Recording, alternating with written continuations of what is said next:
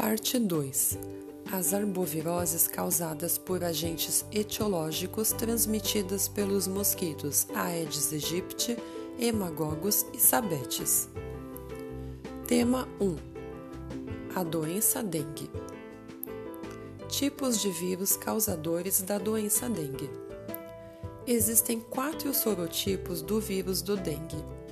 Os sorotipos DENV1, DENV2, DENV3 e DENV4. Quando uma pessoa é infectada com um dos sorotipos, ela irá desenvolver anticorpos e adquirir imunidade apenas contra este sorotipo. Desta forma, ela poderá contrair as demais formas da doença. Sintomas: Após a picada pelo mosquito infectado, o período de incubação do vírus no ser humano pode variar de 2 a 14 dias. Durante este período, o indivíduo pode ou não apresentar sintomas, tais como febre, dor de cabeça e mal-estar, mialgia, que são dores musculares, dor até dos olhos, podendo, em casos graves, evoluir para hemorragias e choque. A chamada dengue hemorrágica e síndrome do choque associada ao dengue.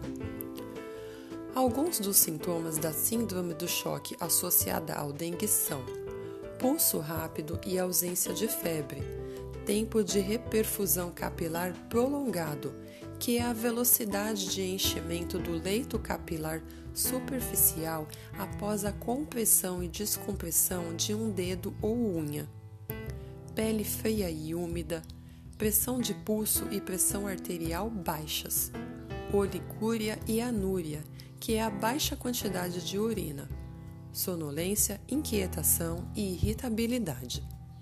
A dengue hemorrágica geralmente ocorre devido a uma reinfecção, mas também pode ocorrer numa infecção primária. A temperatura corporal aumenta repentinamente, associada aos demais sintomas já mencionados. Os sinais hemorrágicos podem ser petequias, que são manchas marrom arroxeadas que indicam o sangramento sob a pele. Equimoses, que são hematomas e lesões cutâneas.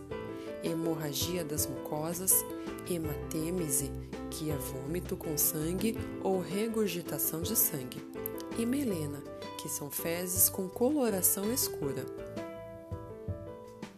Tratamento não existem medicações antivirais para o dengue, sendo realizada terapia para a manutenção dos sintomas e funções vitais, além de descanso e intensa reposição de líquidos.